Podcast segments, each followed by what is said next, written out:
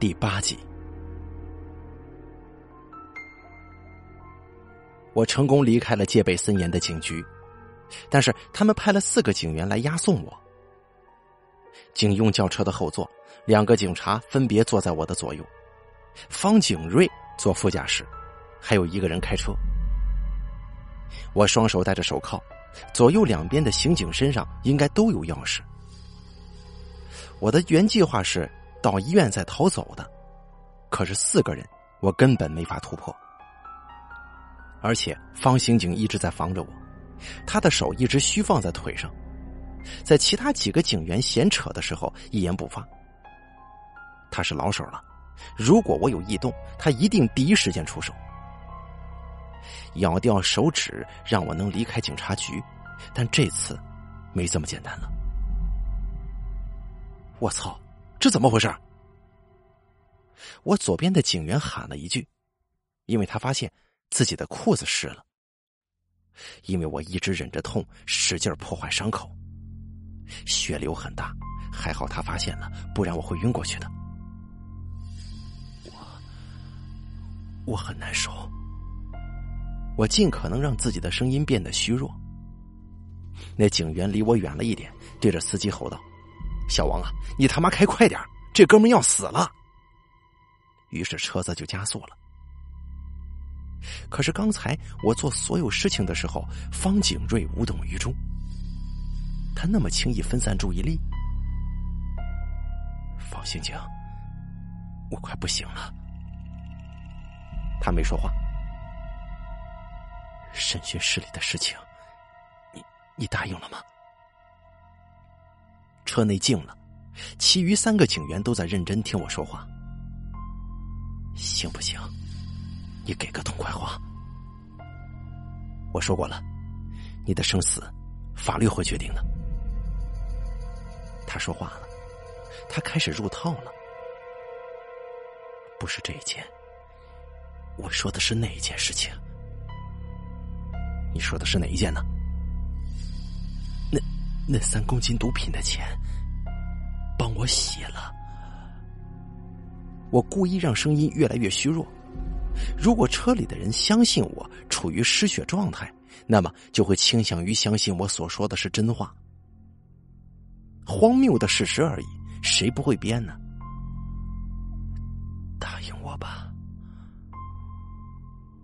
他没说话。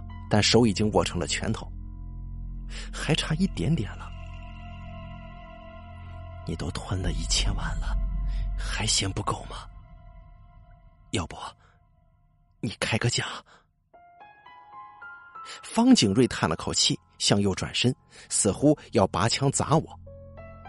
而车内所有的警员此时都看向了他。我猛地向前探身，双手抓住手刹车，奋力向上提。车子时速不低呀，一个急刹，整个倾覆了，似乎滚了很多圈，才倒着停了下来。而那会儿，只有我蜷缩着身子防备，只有我还是清醒的。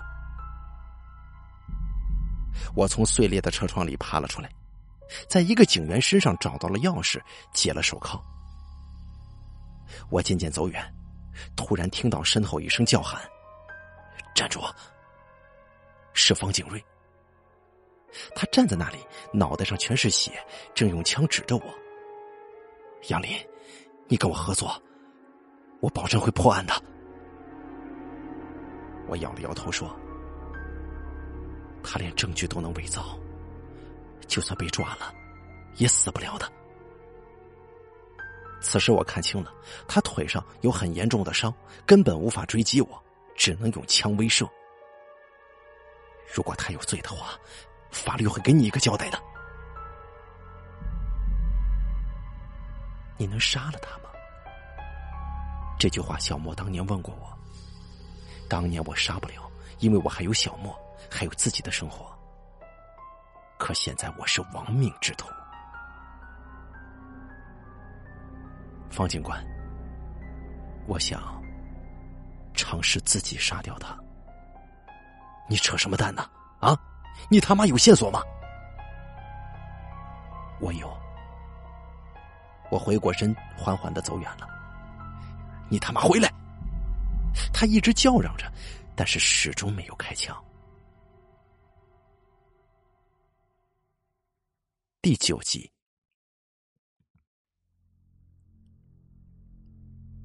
在这个时代，只要你肯花钱，你能掌握任何信息的，你相信吗？而我一个亡命之徒，什么事情都做得到。奇书，地下车库里小莫喊过的名字，这就是我所说的线索。顺着这两个字，小莫所遭受的一切，我都要让他们血债血偿。我想齐叔不应该是凶手，他是执刀人，一个中年人，齐姓。能够控制打手，说明他的地位比较高，而且不可能一点涉黑的新闻都没有。能够被人尊称为“叔”，说明受凶手信任。他长期服务于凶手所在的组织。最重要的是，他一定是凶手跟周小沫交流的纽带。以上信息加上暗网上的一个黑客，什么都能明了啊。周小沫曾经是万丰网络的签约模特，与我在一起的时间里，他一直是这家公司的雇员。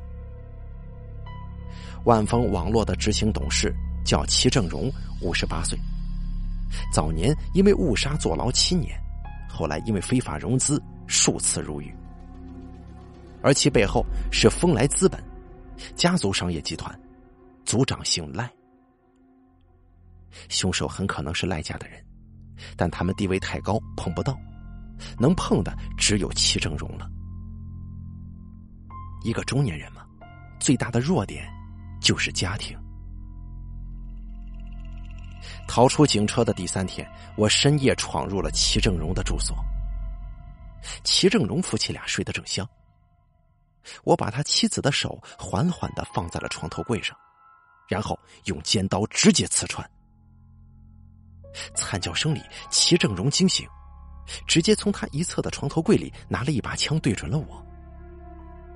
我不由得有些兴奋，能非法持枪，还能把枪放在床头柜里，他一定是我要找的人。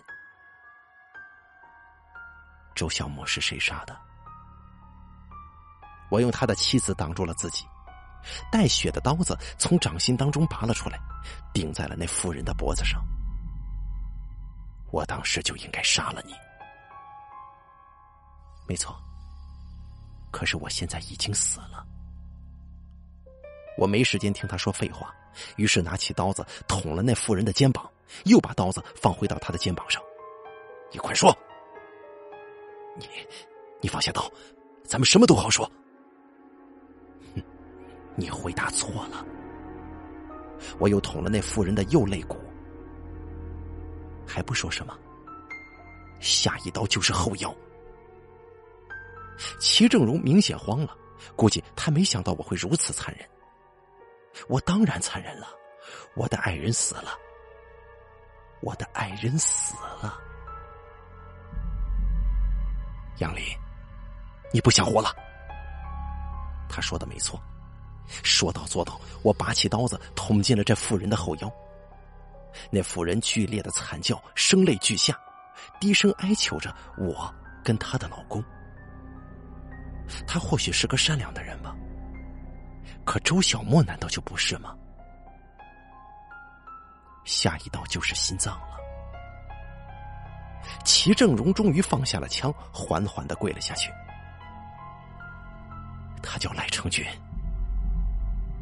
我点了点头，把枪给我。你能活下来？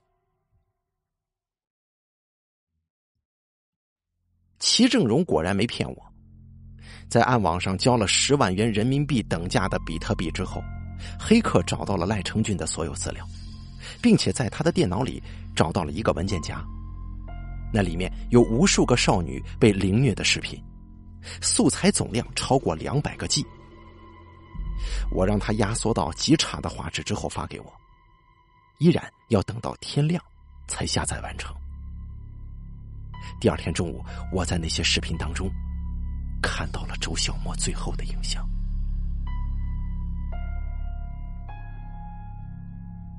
第十集，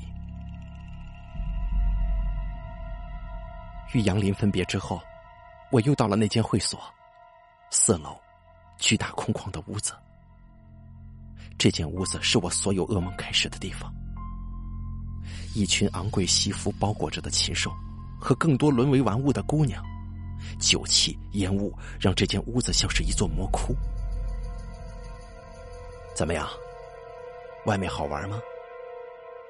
赖成俊坐在为首的位置上问我：“你想让我做什么？你直说。”我不想再哀求什么了。我知道他拥有财富、权势、武力，但是他得不到我。赖成俊笑了起来，对左右的人说：“哼，看看呐，这是我养过的最辣的姑娘。”他抬起手，食指勾了一下。两个高壮的黑衣人立刻抓住了我的肩膀，把我推向赖成俊，站在了离他一米远的地方。我其实挺想让你好好生活的，真的，周小沫呀，我从小到大上过无数女人，但是我最爱你了。赖成俊捂着自己的胸口，神情哀苦。你知道吗？你跟我说你要走的时候，我心都要碎了。你说完了吗？赖成俊突然大笑起来，笑了很久，笑到气都喘不匀了，才停下来。开始吧。他挥了一下手，整个屋子的几盏顶灯被打开。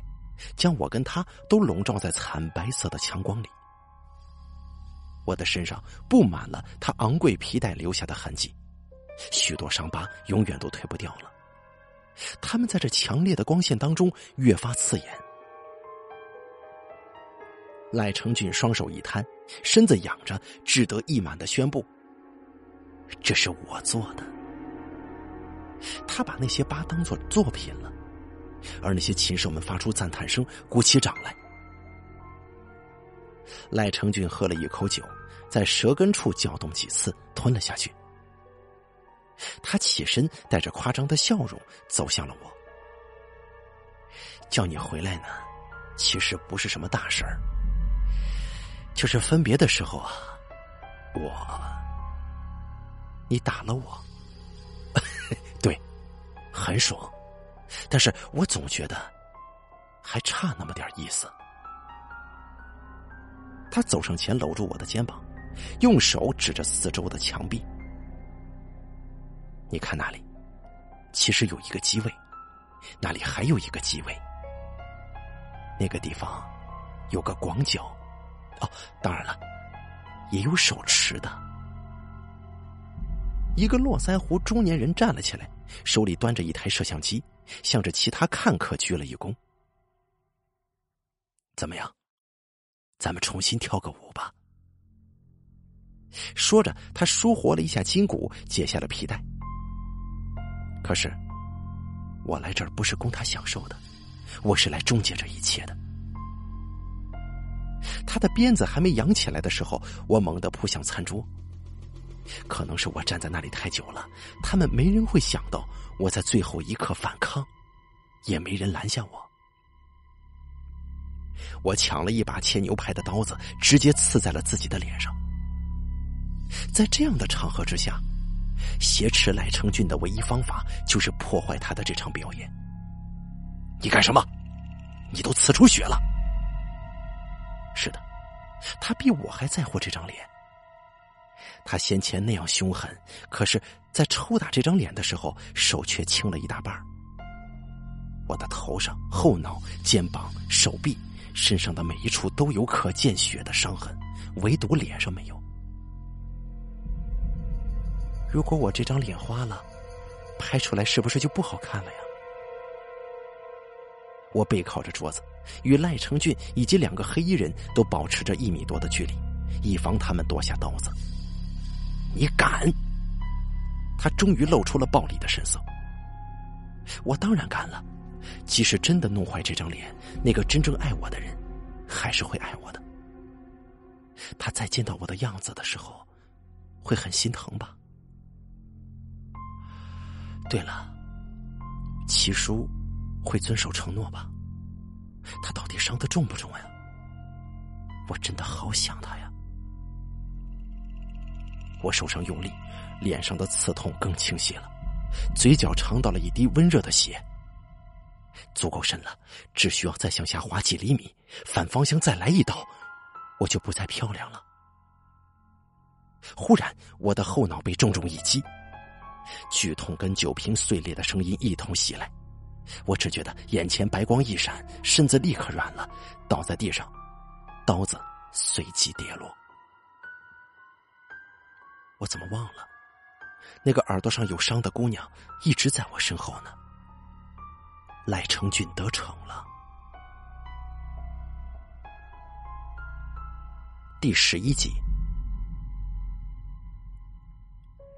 我用枪把电脑的屏幕打碎了，将那电脑摔得四分五裂之后，我开始疯狂殴打被绑在凳子上的齐正荣。我没有见到小莫的尸体，也没法去警局认领，所以潜意识里似乎还在相信着小莫没有死。可是，我没见过爹妈，从小偷东西，跟人打架，打得很凶。那时候福利院的老师少，孩子多，没钱呢，饭跟肉不够吃，你只有打架，狠，才能不受人欺负。但后来我成年之后，院长看我聪明，把我送去读书，让我有了正当职业，知道了在人间生存需要懂得法律和规矩。可是小莫的死，让我丧失了最后一丝对人世间秩序的尊重。赖成俊，千难万险，我一定要杀了他。他是赖家的第三代富商，是权贵，在很多层面上凌驾于普通人之上。齐正荣告诉我，他的会所里层层戒备，他每一次去夜总会都会带保镖，其中最厉害的那个我见过，就是带走小莫的那个。我打碎了他的墨镜，认得他的脸。年轻人，你进不了他身的。齐正荣跟他的妻子被我绑在椅子上，说完这几句话，我用封条封住了他的嘴。几个保镖而已，挡不了我这种亡命之徒的。深中大道上，高楼林立，绿树长青，南方的深夜仍然车流不息。这条路是赖成俊深夜回家的必经之路。他会坐在一辆黑色宾利的后座上，车里有一个随行保镖，或许还有一个从酒吧里狩猎而来的少女。我开着自己的吉普撞上去的时候，时速刚刚过了一百五十迈。我觉得自己的安全带剧烈的锁紧，像是要把我勒断，安全气囊也跳了出来，直接撞在我脸上。这样的速度之下，空气像一堵墙。但是那辆宾利破损的更加严重，他被从侧面袭击，两扇门板都剧烈的凹陷进去。如果赖成俊此时坐在车里，他不死也是个残废。深夜的公路上鲜少有人，正好方便我下手。我下了车，用枪托敲碎了那扇车窗。三个穿着同样形制黑色西装的人，但是没有赖成俊。突然，一道黑影迅速从我身后窜了出来，紧接着我手中的枪被夺去了。还没等我回头，就感受到太阳穴上挨了重重一击，好像我的整个脑子都要被那股力量震碎了。我被那锤击直接砸在地上，恍惚之间，我看见了那个拿着手枪。笑着的男人，他的笑容既夸张又僵硬，像是一副恶鬼的面具。赖成俊，我用尽最后的力气问：“，你好啊，杨林。”他坐了另一辆车，我绑了齐正荣夫妇，但是我没杀他们。最大的可能就是从他们那出现了纰漏。想来也是，他为赖家服务了几十年，自然有些秘密的报警方式。于是赖成俊把我带进了他的会所，叫手下按住我，然后他在我的嘴上放了一只高尔夫球，然后踩着我挥杆。高尔夫球一个个的飞离我的嘴巴，带着一条长长的血色轨迹。那些球干脆有力，在会所的墙上砸出了剧烈的闷响。赖成俊每打出一个球，都要欢呼一声。但是他显然不是在享受击球，他欢呼的时候一直在看着我，他在享受我的脸一点一点的被损毁。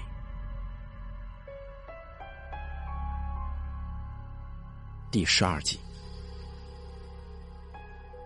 夺走我的刀子之后，赖成俊开始了疯狂的舞蹈，他把我拖到强光之下，从各个角度抽打，不时的指导着手持摄像的拍摄。在场的所有人都在笑着，为我的惨叫欢呼，为我的血水称赞。他们舔着嘴唇吞咽口水，用衣襟擦拭眼睛，用烟草、酒精跟纤细的针头助兴。我的痛苦就是他们的狂欢。我的计划失败了，我不知道他还会坚持多久，之后又会怎么处置我。第十三集，原来小莫曾经跟这样的恶魔在一起。或许我永远都不能摆脱赖成俊了。我直到今天才明白，小莫对我说的第一句话，原来他是这么辛苦啊。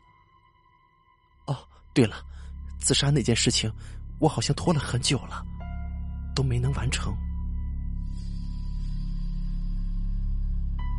四颗。赖成俊的球杆停在了半空。你说什么？四颗半？哼，赖成俊，你技术不行啊！都十七杆了，你打掉了我这么几颗牙呀！赖成俊知道我是在挑衅，于是不再放球，而是直接瞄准我的左腮。砰的一声，凶猛的震荡产生了一瞬间的昏厥，接着又泛起剧烈的恶心。口腔里有两颗最深处的牙齿断裂了，我将那些碎齿跟血液吐出来，趁着还能说话，赶紧问出了最重要的问题：你为什么要杀小莫呢？你他妈还能说话呀？告诉我！你为什么杀他？可迎接我的又是一记挥杆。我笑起来了，因为我发现他的挥杆不像上次那么疼了。他应该选另一边的，选那个没有那么麻木的脸。说呀，赖成军，你没胆子说吗？小子，你他妈跟那个婊子一样辣呀！高尔夫球杆高高挥起，又夹着风声落下。我笑得更凶了。你说呀，你说呀，你为什么杀他？因为他该死。赖成俊的眼睛变成了猩红色，青筋暴起。因为他该死。第十八集。你们还不知道吧？整个屋子突然安静了，连赖成俊也停了手。他们大概想不到我还有力气这样喊叫出来。你想说什么？啊？赖成俊喘息着，将手中的皮带握得吱吱作响。我的清醒就是对他的挑衅，他已经跃跃欲试了，所以我要在这里停顿，把他打败。他们还不知道吗？我看了一下镜头，又看向赖成俊，露出了笑容。知道什么？你不行啊！赖成俊愣住了，他瞪大眼睛，先前的狂喜表情消失的无影无踪。你包养我一年多了，一直都很差劲，哪怕是吃了药。他的表情在不断的切换，滑稽至极。赖成俊，你还不如这条皮带呢。在场的所有人都不敢说话，只有我笑了起来，在笑声里加上了我对他的所有嘲讽。到这儿吧，不录了。他站定身子，我他妈说别录了。他狂吼一声，又马上恢复了平静，看向众人，挤出笑脸来。嘿嘿，我说他很辣的，对不对呀？在场的人没人敢做出反应，都沉默着。他说我，他说我不行。我问问你们，你们谁相信呢？他喝了口酒，接着说：“你们谁相信呢？啊？”朱小莫，你看见了吗？没人相信你呀！你自己心里清楚啊。赖成俊呆立在那儿，此时两个黑衣人挥了挥手，跟当年一样，所有的人默默站起来，鱼贯而出。都站住！赖成俊大喝一声，突然起身上来，用皮带在我的脖子上绕了一圈，逐渐勒紧。都他妈给我看着！他的力气很大，双手像铁一样绷着，我根本无法卸开。他用皮带拽着我在地上拖行，又拖到桌子上。我的脑子被血胀得很痛，意识在迅速流失。有个黑衣人上来要阻止赖成俊把我绞死，却被他一脚踹开了。在这空档里，我终于得以喘息。可这口气，似乎让他更愤怒了。他在桌子上拿起一根细长的针管，直接插进我的脖子，注射。我知道，这个东西是致命的。我得逞了。一瞬间，眼前的白光分解成了无数颜色，交织、旋转、融合又消散。在那些色彩里，我看见了妈妈离去的背影，看见奶奶带着呼吸机的笑容。看见周围同学们的指指点点，看见赖成军的贪婪和凶恶，看见捂在脸上的枕头，压在咽喉上的打手，咧咧作响的皮带。我还看见了杨林，看见他在早晨的阳光里，看见他在南山顶上的月色里，看见他在我身旁熟睡，看见他切手切脚的为我戴上戒指。我还看见。我回到了他身边，说一切都解决了。看见他穿着黑色礼服在神父面前宣誓，看见他在床边抱着孩子却只注视着我，看见他吵架之后又来哄我，看见他为了孩子的远行而偷偷抹泪，看见他垂垂老矣，看见他说从未后悔遇见你，还是好不甘心呢。真的好不甘心呢。第十九集，要不你也杀我试试？赖成军愣了一下。好啊。他扔掉球杆，走向一个柜子，从里面拿出了几支细长的针管，然后他开始配那药液。我试图翻身起来，赖成俊没有顾及我的动作，因为这屋子里还有三个保镖，一旦我有所异动，他们随时能把我干掉。你就是用这种东西杀小莫的吗？对呀，你就是用这种东西杀小莫的。对呀，你他妈别着急行吗？我想亲口听你说一句。你就是用这针毒品杀了小莫的吗？是。他转过身来，一脸夸张的笑容，脸上横纹展开，满眼的狂热。你看见没有？我他妈就是用这个把他杀了的。他的双手在晃动着，模仿着当时的动作。一针下去，先窒息，再抽搐，然后感受到这一生都没感受到过的快感，爽到口吐白沫，然后，啪，死掉。你懂吗？赖成俊走向我，是我让他死在天堂里了。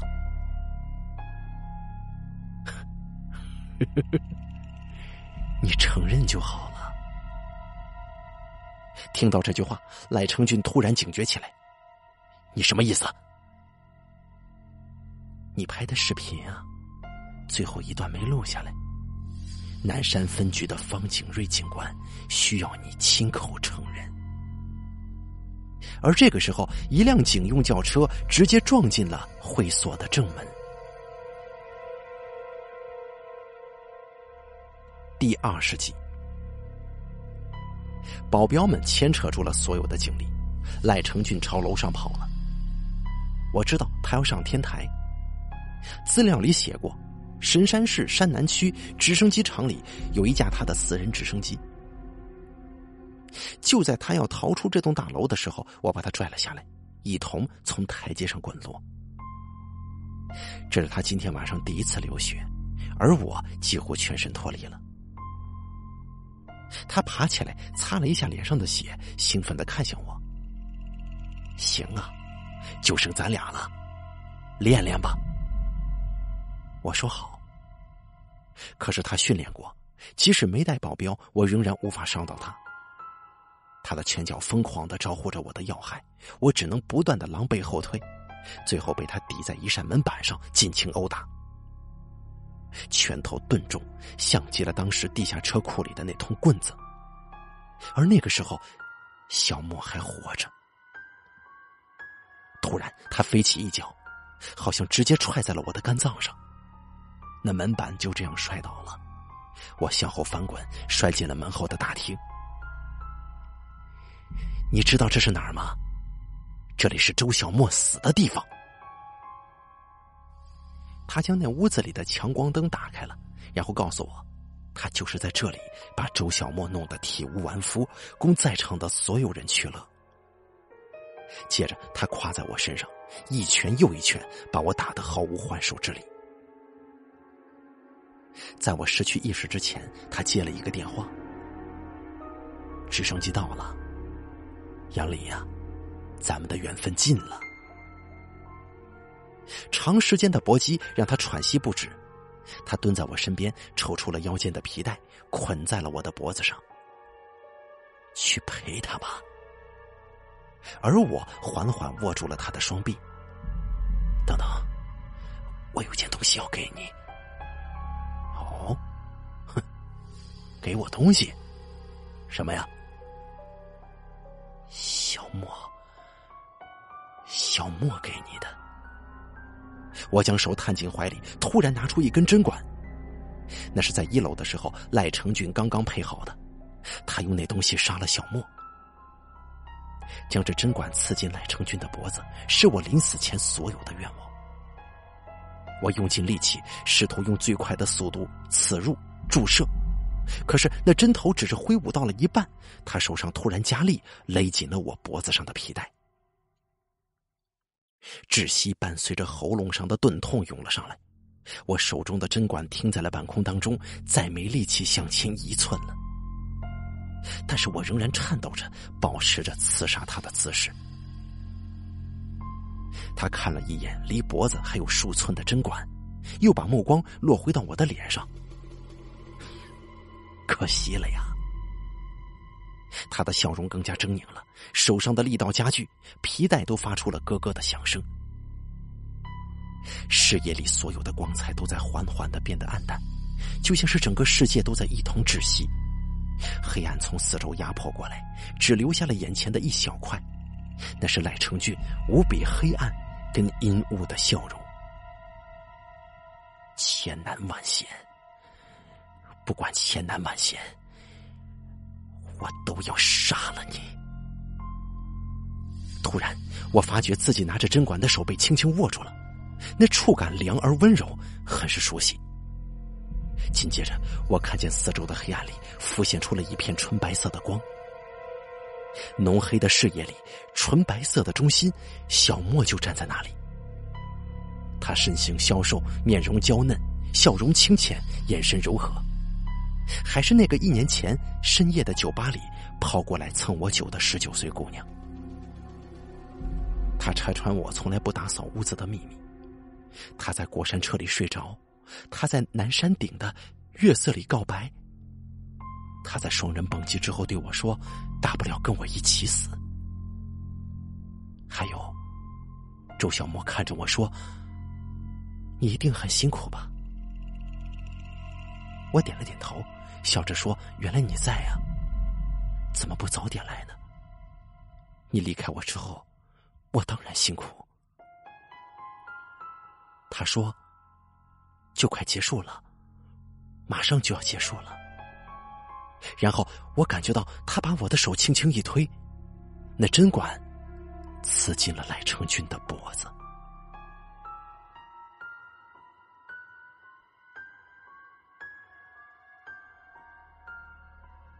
第二十一集，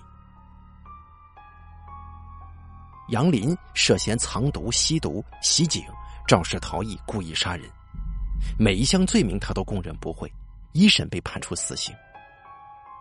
可是我不想让他死。他以一己之力制定了整个计划，包括收集情报、潜入齐正荣家、设计被赖成俊抓捕，并适时向警方传递碎片信息，却又避免警察干扰他的行动。这个案子，不客气的说，是他拿命破的。我咨询过律师朋友了，他们说这个案子很复杂，多次上诉。完全捋顺所有事件之后，很可能会从轻处理，最终只判十年也说不定。可是杨林他拒绝提出上诉，他就是想死。他说：“我想小莫了。他想死是因为想要去陪死去的爱人。我听过许多人说过类似的话，我一直都觉得这荒谬至极。可这次我有些动摇了。”那天晚上，我看见他用装有毒品的针头刺入了赖成军的脖子，然后赖成军捂着脖子跌倒。他十分惊恐的看着那一块空地，并且不断的喊着：“你别过来，你滚！”用毒品开天窗的反应不应该是这样啊。后来，我跟远在东北老家的好友聊起这件事情来。好友叫曲阳，也做刑警。他说：“最近破案的时候，也遇到了一些神神鬼鬼的怪事儿。”你他妈还真信呢？我问他。啊，也不能说是信吧，但假如你说的这个嫌疑犯不是嫌犯，他的名字叫杨林。啊，杨林。如果杨林死后真能跟周小沫在一起，这不好吗？对呀，这样。其实挺好的。好了，长篇故事不属于我的爱人，演播完毕。作者刘小千由大凯为您播讲，感谢您的收听。